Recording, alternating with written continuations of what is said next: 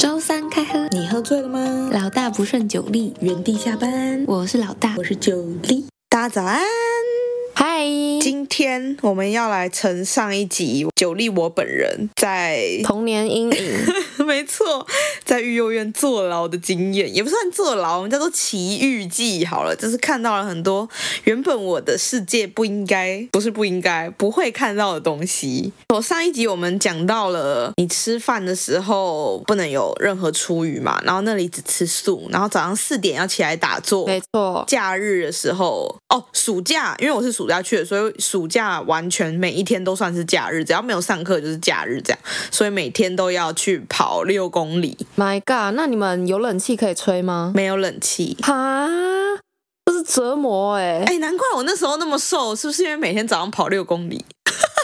那你湿疹应该整个压起来 吧？很疯狂，我就是超痒的，然后也没有办法看医生。好惨哦！你发生了什么更特别的事情呢？除了上次讲的那些，来了，我要跟大家讲，就是在那边跟那育幼院的小朋友互动，那里完全就是一个小型的社会，因为他们之前有别人捐的钢琴，但他们其实都不会弹。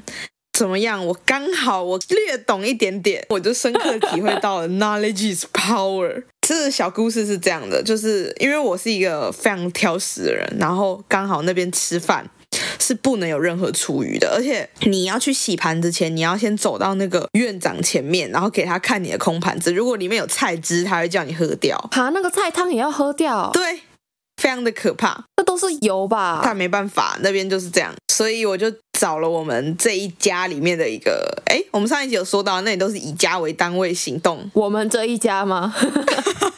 我还记得我是那时候是第四家，然后嗯我们那一间是在要走一个很斜，就是那种老公寓，不是会有那种很窄楼梯要走上去那种吗？就你嗯做很陡美的甲那种种，对对对。呃，然后我家是在那边要上去，这样里面有一个妹妹，她好像永远都吃不饱一样。哦，好可怜。哎，那我题外话一下，你说你们中间会有一些点心时间吗？没。有，就是三餐。哈，小孩正在长大，不吃点心很痛苦吧？所以里面的小朋友都其实都蛮瘦的，就瘦瘦黑黑的，然后女生都会被剪短头发，院长会统一剪。那其实我妹是不是蛮适 合？你妹！你要多地狱！好，我们回归到育幼院的这个社会交际，在那边是因为我就不想吃饭，所以我会请他帮我吃饭。但是有一次就是被发现，然后我们两个都被骂，所以他以后就是他再饿都不帮我吃了。然后我就觉得完蛋了，死定了，我在这里活不下来了。我那一阵就开始吃饭的时候，因为我们在一棵很大的树底下吃饭，然后那个树底下其实是有一个木板，然后那个木板有那个缝缝。我就吃东西的时候，我就像小偷一样，就是我要假装我吃进嘴巴，但是实际上我的脚坐着的时候，我脚是张超开，你知道把食物塞进去 吗？不是我脚张很开，我要让食物刚好从假我的嘴巴，然后穿过我的鼠膝部掉到那个木板的缝缝里面，这样就不会找到痕迹。打爆眼！天哪、你从小就作战缜密耶！不是因为我的位置很差，就是他是每一家就是坐一区的桌子，然后那个院长最凶的院长会坐在那个后面的正中间，他可以观看整棵大树这样。哎、可是你食物要剁得够碎，它才有办法掉进木板缝里面呢。对，所以我就是用汤匙一直在疯狂的切食物，因为我也不想咬到。但是呢，后来就是因为我其实在那边住了两个月嘛，就体验两个月暑假都在那里，然后就是我坐的那个位置就开始会有苍蝇，哦天哪、哎、可是所以你们吃饭都是固定座位哦。嗯、这一家就一定会坐在这里，然后会不会固定座位就是看每一家，然后我们那一家是固定座位这样啊那、。后来你都没有被发现吗？就是因为越来越多苍蝇，越来越多虫，然后他们就变成那个院长就会很关注我们这个位置，哦， 所以我就跟那个很喜欢吃饭的美眉达成了共犯协议，因为她就是她觉得有一次晚上，就是我在那边看到钢琴，我就把它翻开来随便弹了一下，她觉得我是神吧，哦，他不会弹钢琴。对。她她就说：“你可以再弹给我听吗？”我就说：“可以啊，但是没有白弹的琴呐、天啊哪、你要跟他利益交 换吗？没错，我就跟他利益交 换，我就用一首玛丽的小绵羊跟他交换到了，他帮我吃饭。哎、我教他弹玛丽的小绵羊，然后我记得，因为我那时候很喜欢一个钢琴家，叫做 V.K. 克，大家去摩斯一定都听过他的音乐。谢谢你的说明。哎、你都没有注意过摩斯的音乐吗？我去的摩斯大部分都没有放音乐，啊，大家一定都有听过那个 V.K. 克的《情之意》，然后它是一首还蛮好听的歌，我觉得我必须放给老大听哎、好啊，OK 啊，但是我是不会帮你吃饭的啦。 我现在只听得到我肚子咕噜咕噜声，跟大家报告一下，我今天整天只喝了一杯牛 奶，好饿。为什么我觉得它前面听起来像黑人牙膏欸？怎么可能没听过？对啊，哎、我真的没有听有听过。好，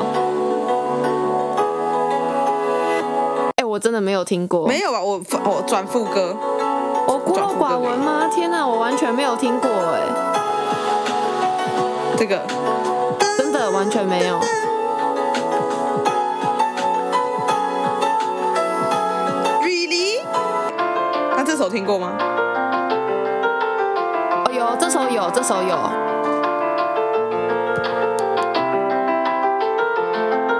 但是我没有在摩斯听过这首对啊，它歌就。是同一个作者作曲家，然后都会在摩斯好，请放。大家去摩斯都仔细听一下他们的音乐是不是这首歌。你快点继续你的钢琴家教故好，没事。没错。然后反正我就是那时候很喜欢这个，然后我就弹了一次，然后他就想要拜托我再弹第二次，我就说。如果你帮我把到这个暑假结束了我不吃的饭菜都吃完的话，我就每天 弹。然后他竟然接受了、欸，他中间都听不腻哦，而且他每天就是准时，就是一脸就是小狗亮亮眼睛看着我。哎、她完全是个有音乐魂的小女孩。如果是一般人，绝对想说这什么烂到爆的交易啊，完全不等值可。是他们那时候就是会觉得说他会弹琴很强，因为他那时候会了玛丽的小绵羊之后，那边的其他小女生也觉得他很强。那男生呢？没有啊，男女不同家。哦我们那个钢琴是放在我们这一家里面。所以钢琴在那边很有市场，就对了。，对，好，那市场还有第二个，就是又是 again，知识就是力量，好不好？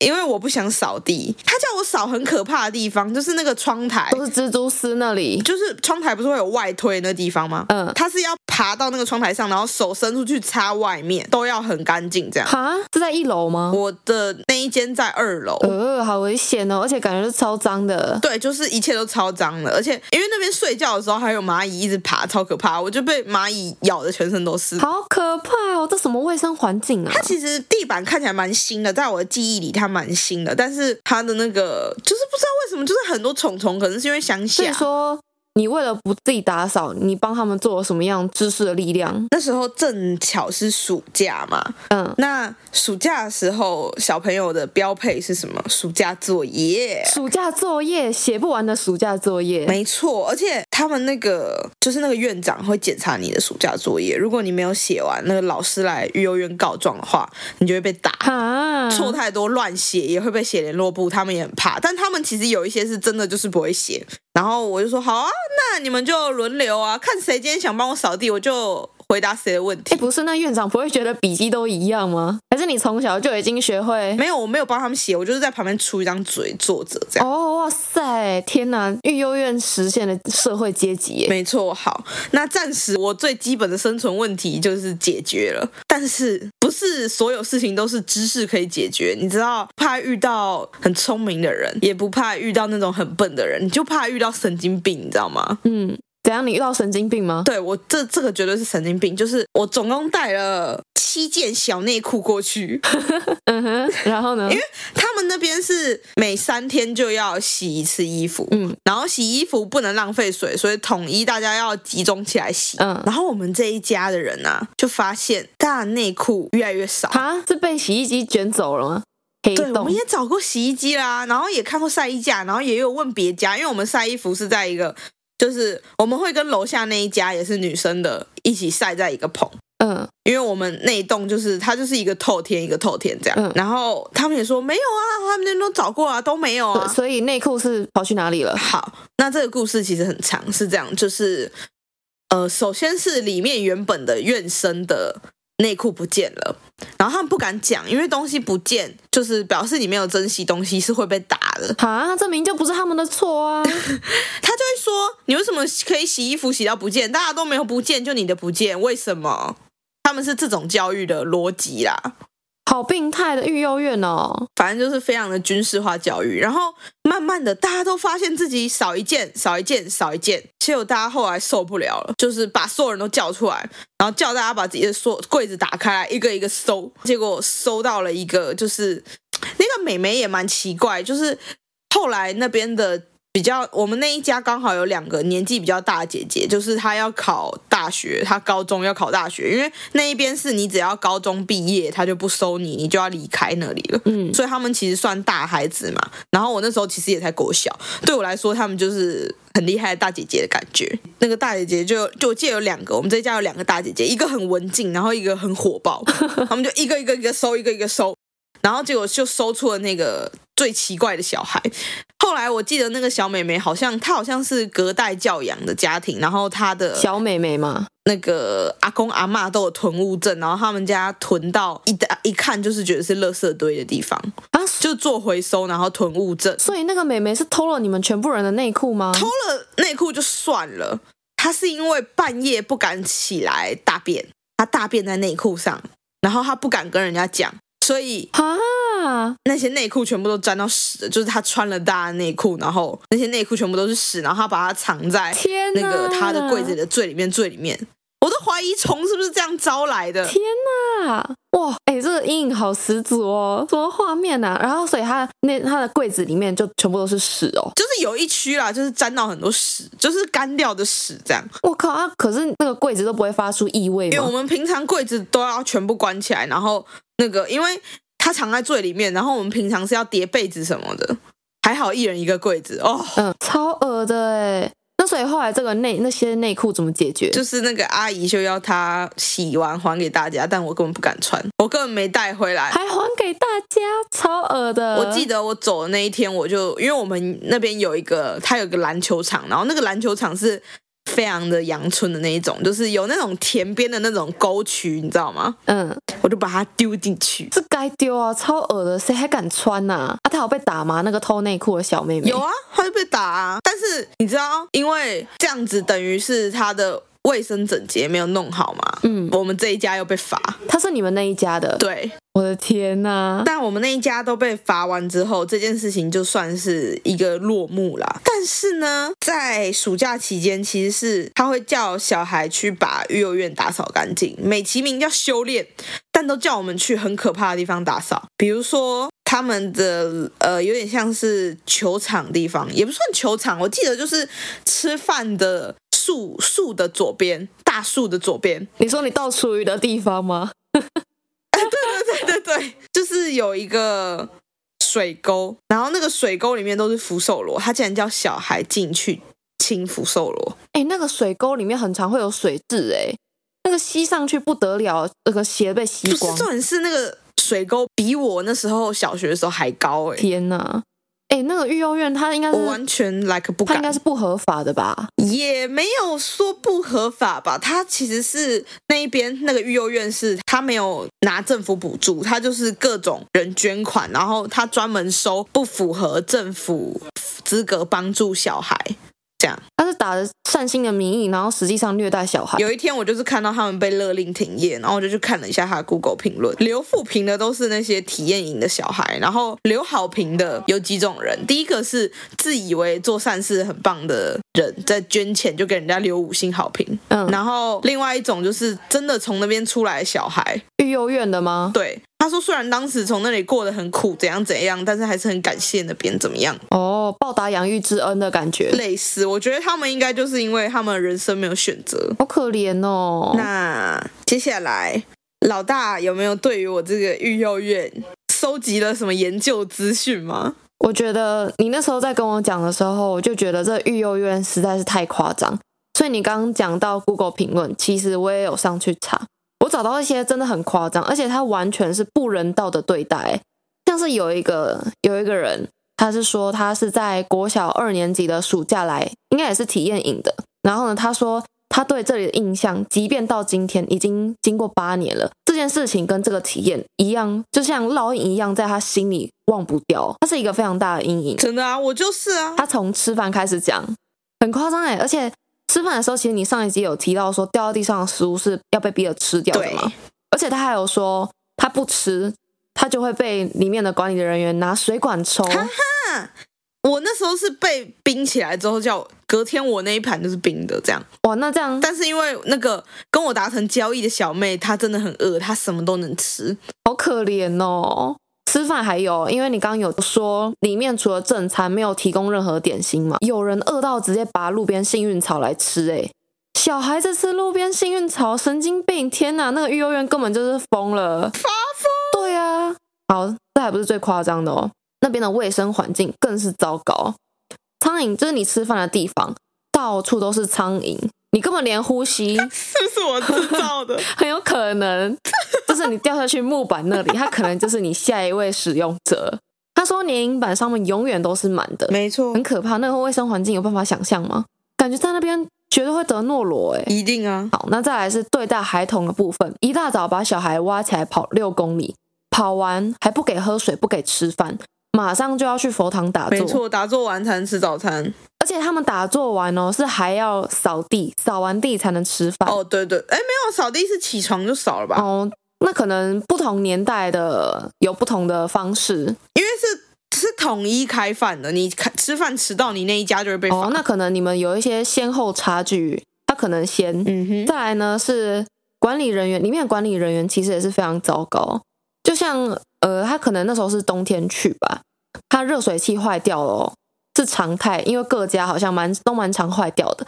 然后他们回报坏掉之后都不修理，所以他们冬天都要被逼着洗冷水澡。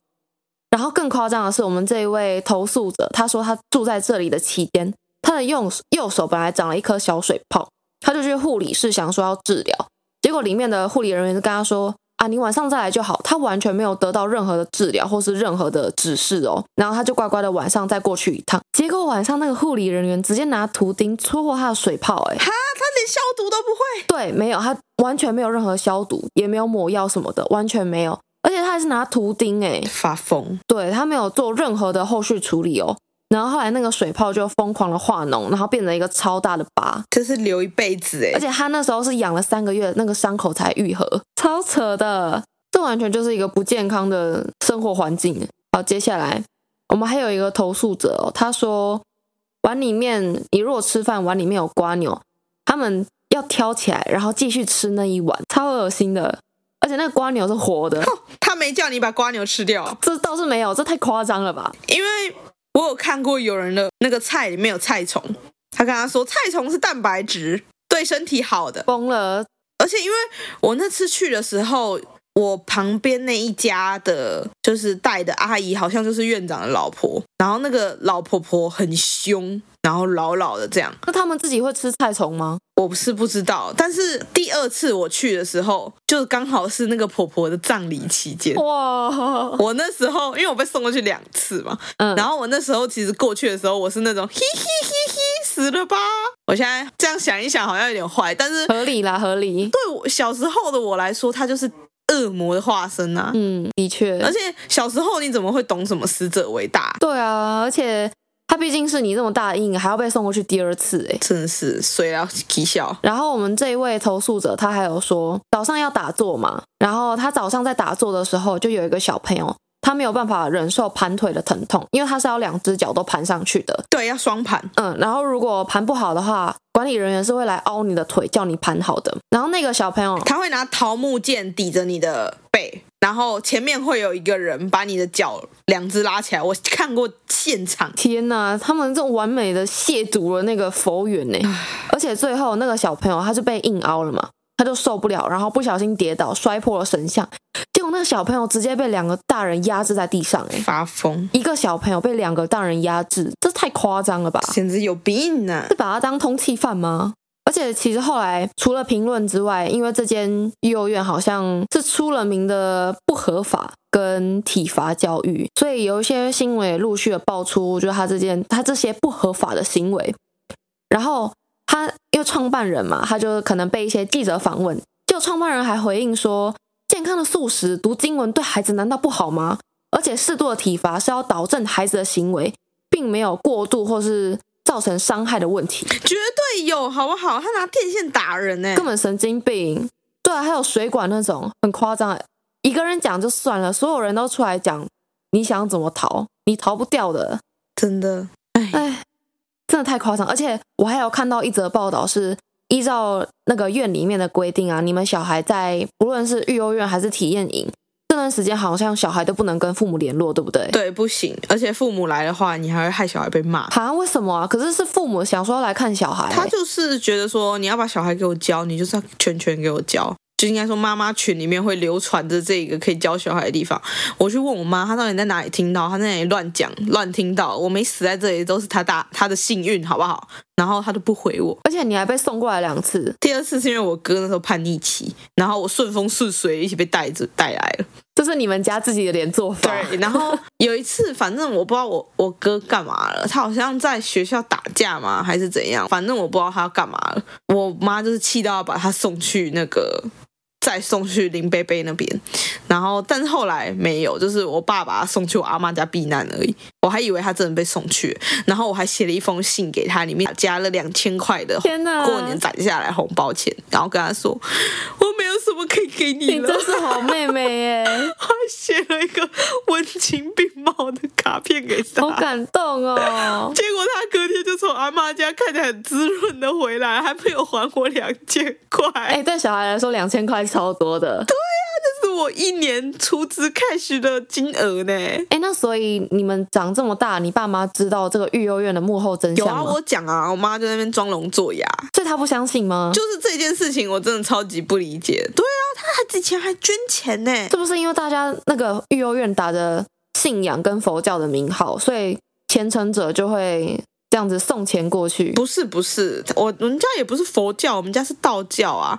他那个就是他主打就是不拿政府的经费，然后收留这些不符合政府托管的小孩，哦，他就是把自己包装的很好，但里面根本就是在虐待小孩。但是林贝贝就是那个院长叫姓林啦，反正我们都叫他林贝贝。林贝贝是没有，我相信他没有恶意，但是这个方法就是一个非常落后、不适合拿来教小孩的方法。幸好他已经停业了。哎，他好像已经割了。你说林贝贝吗？ 对林贝贝本人，因为他自己当过国中的校长。啊，是哦，他当国中校长，然后还这样体罚小孩子，对啊，真的是非常可怕。你知道，其实有时候到现在，我听到我不是说那个吃饭要吃饭的时候，他就会放那个理查克莱德蒙随便的阿蒂娜吗？嗯，我到现在有时候听到，我还会颤抖一下。天哪！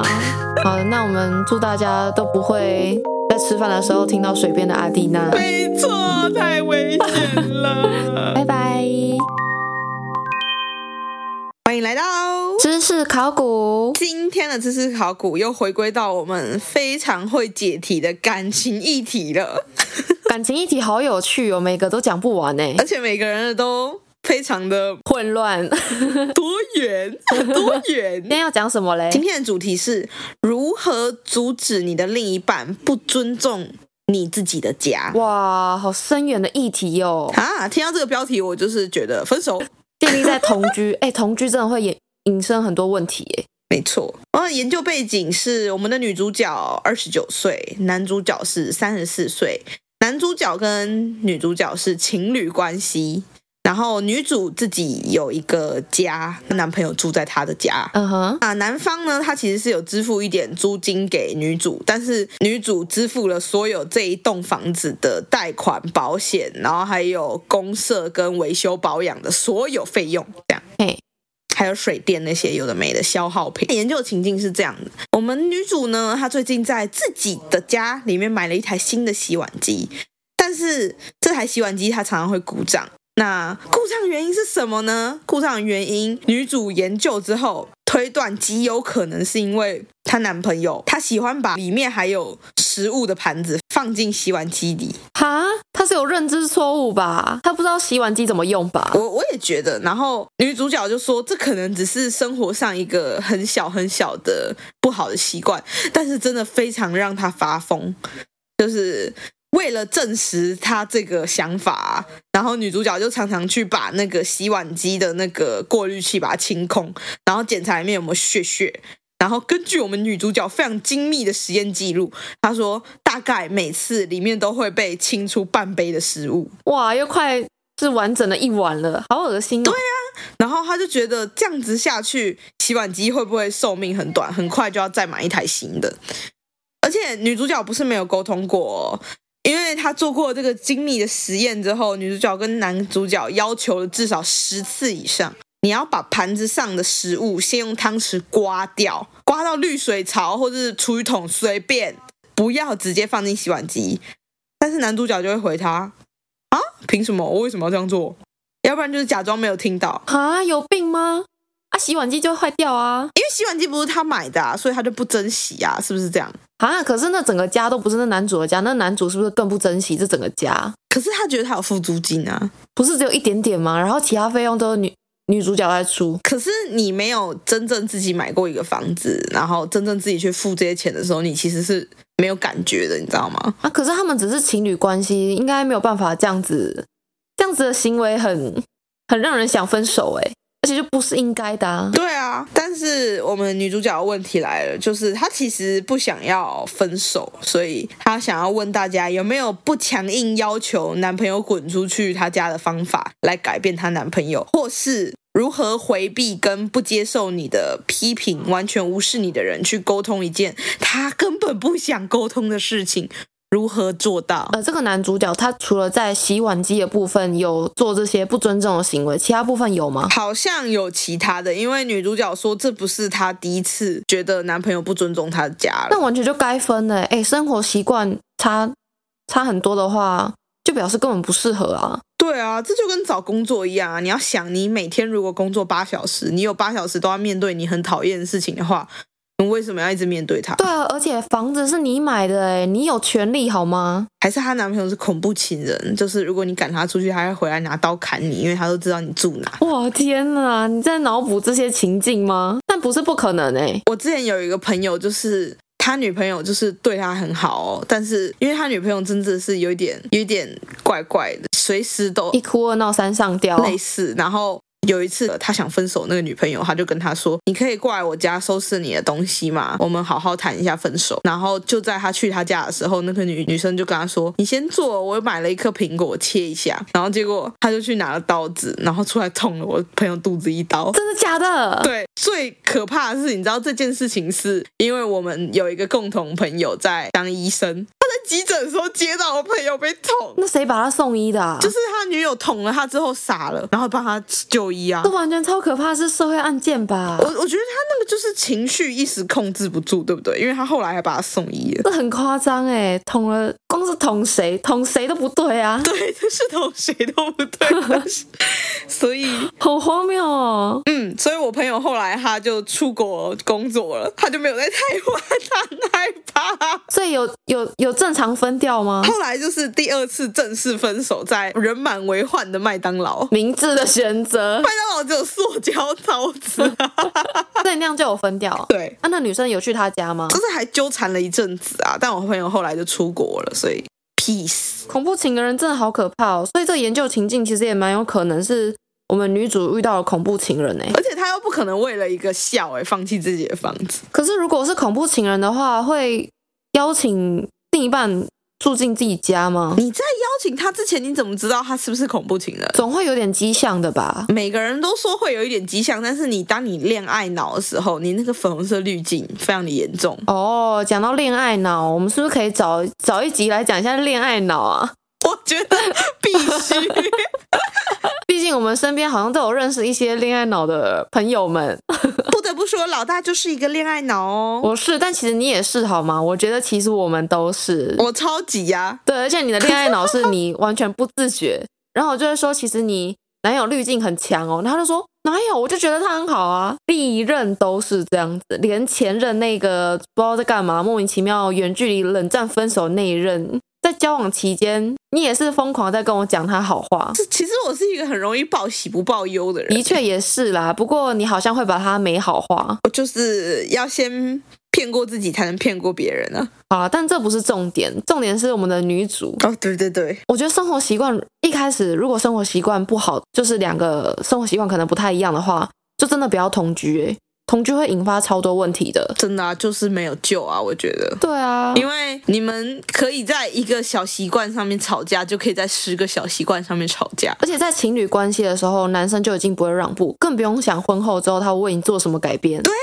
嘿，还记得我们之前有讲过一集那个老公很小气吗？哦，你说洗发精要掺水那个吗？是吗？我忘记了，反正就是有一个就是老公很小气，然后人家就说你结婚后老公一样会很小气。这是真的， 北京的牛迁到北京还是牛，好不好？所以这真的分手了吧？而且重点是我们的女主她很 nice，欸她还在说有没有在不强硬要求她搬出去的情况下改变她的想法。这人就已经没办法改变，你跟她讲了十次哎、我觉得改变别人很难啦，要不然你改变你自己，你先把洗碗机收起来，不要给他用然。后她就叫你洗碗，洗碗机用一次付费五十块美金，你觉得实行性大吗？那个男生都只付一点租金了，不是啊啊！但是我我买的洗碗机，你付的是租金，你又没有付洗碗机的租金，我为什么要给你用？然后他都堆在那里，我觉得这个是执行性太低了，为什么？就不可能啊！那种情侣关系会这样子的啦，哦，情侣关系就是要用同一台洗碗机，这样吗？不是情侣关系是，你就算不用同一台，你也不会，你也不会说要什么要你自己手洗，然后你什么都要什么 A A 制都要很清楚吧？就是你自己吃的你自己洗之类的，没有极致 A A 制的情侣关系嘛？我之前听过我朋友跟她男朋友吃贡丸，哎你说刚好切的一人一半吗？对，因为贡丸它通常是三颗贡丸，但是他们是两个人，然后那颗贡丸就切了一半，超好笑。啊，可是我跟我男朋友也会这样欸那，你们会因为那一碗贡丸汤是你付了一半，我付了一半，即使我吃不下了，我也不把那半颗贡丸给你吗？这倒是不会啊，我们还是要珍惜食物的好吗？我觉得这样很荒谬哎、你说一颗贡丸要分两个人吃吗？对啊，所以如果是你，你就想自己吃一颗贡丸。对啊，我就要吃完整的贡丸啊，该是不是贡丸样就要是贡丸样所以啊。如果你男朋友不分你贡丸吃，不把贡丸让给你，你就会生气吗？我再点一碗啊。点一碗，然后就六颗了，一人吃三颗，哇，刚刚好，对啊，这样就是偶数了。好聪明啊！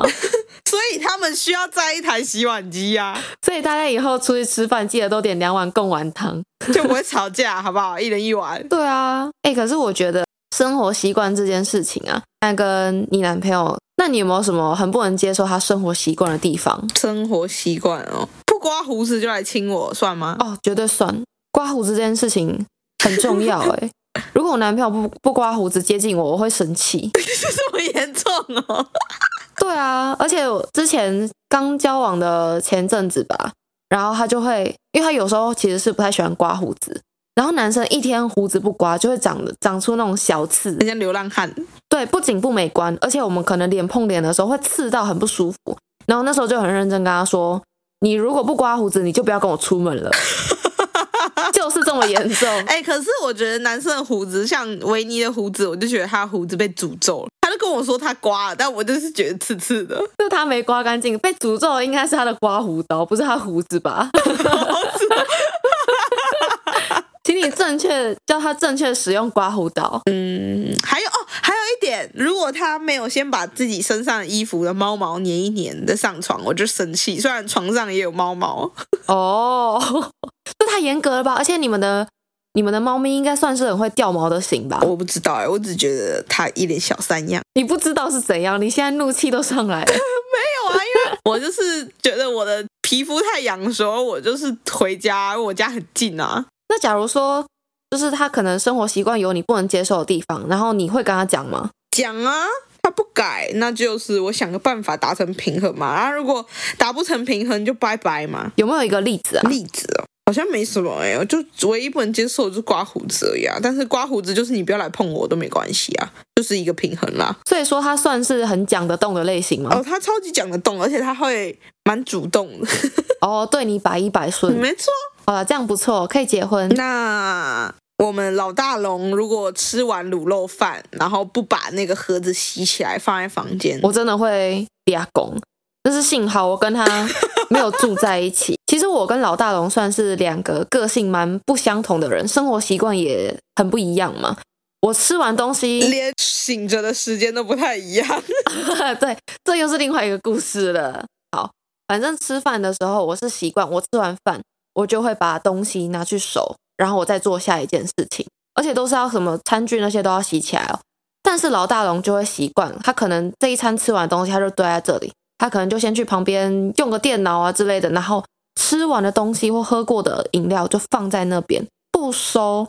哦，我看到我觉得很生气，我就说你吃完东西当你就应该要当下马上拿去刷，不然你放在那里会苍蝇，苍蝇会跑过来、不然就是一些小虫虫，我就真的很不能接受，而且甚至有些食物味道比较重的东西会飘出一些异味，我就真的超级不能接受，而且它有时候夸张到是。他其实平常算是比较晚睡的型，不知道算是晚睡呢还是早睡，就是可能日出的时候他就是准备睡觉，清晨睡觉，Oh 所以呢，他有时候他的食物会放在桌上，就放隔夜。Oh no！虽然他是醒着的，但他放隔夜这件事情本身就超级不能让人接受。你放隔夜，对，对啊，而且你可能你吃过的餐具啊，那那些上面都会留一些食物的渣渣，就干掉了，很难洗。那他现在有改吗？有，他现在改了蛮多的，因为我也是，我觉得我好像一直都一直在威胁他。我跟 他说，我觉得你生活很邋遢，但是我不是这样子的人，我不知道我能能够忍你到哪一天。我觉得我们就且战且 走。哎、你很高级的情了，哎，就是我没有跟你分手，且战且走，但是有一天你的邋遢超过了我对你的爱，你就完蛋了。我觉得我有点坏，我一开始是这样子。情侣关系。 好，这里跟大家示范了一个情勒大师如何改变你的男朋友，在没有强硬要求分手或是滚出去的情况下。对，我就跟他说，我现在我现在在热恋期，所以我可以包容你，但是之后我们平淡期，我就不知道喽。I'm sorry。然后，哦对对对，研究证明你这样子就是隐性， 也不算隐性，就是微微强硬式，就是保持着恋爱关系的威胁是有效的。 大家请不要模仿。 好，但希望我们的女主有机会可以听到这一集，保护你的洗碗机，好吗？没错，但是研究证明我成功了，我成功的改变了他这个坏习惯，有效哦。我们大家都要理性沟通哦。 如果喜欢这集的话，记得按赞、订阅、分享我们的 Podcast 还有 IG，然后给我们五星好评哦。或是你有什么其他酷酷的研究问题，欢迎在 Apple Podcast 或是 IG 留言给我们，我们都会回复哦。如果有特别的研究问题，也会拿来知识考古一下。那我们祝大家洗碗机的那个滤水槽都很干净，没有食物残渣，还有没有一个软烂的男友？拜拜。